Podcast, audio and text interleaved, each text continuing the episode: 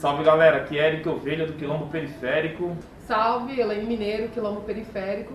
E a gente veio aqui também para comemorar a tão esperada vacina contra o Covid-19 que chegou aí na cidade de São Paulo, chegou no país, depois de muito tempo e de muitas mortes. Com isso, a gente também veio dizer que preenchemos um requerimento. Você sabe o que é um requerimento? Requerimento nada mais é do que um documento para exigir uma resposta de alguma autoridade pública.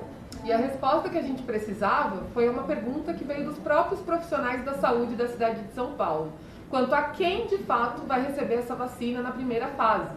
A gente teve acesso a um documento que a Secretaria Municipal de Saúde encaminhou para os postos de saúde, para os hospitais e para suas supervisões, falando sobre essa vacinação e esse documento inclusive vai estar aqui linkado para quem tiver mais interesse. Agora, faltaram alguns esclarecimentos sobre essa primeira fase da vacinação. Né?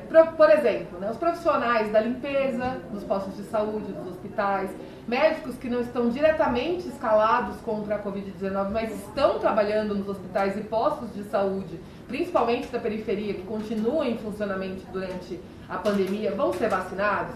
Os hospitais que estão nas regiões periféricas vão receber a vacina ao mesmo tempo que os outros hospitais da cidade?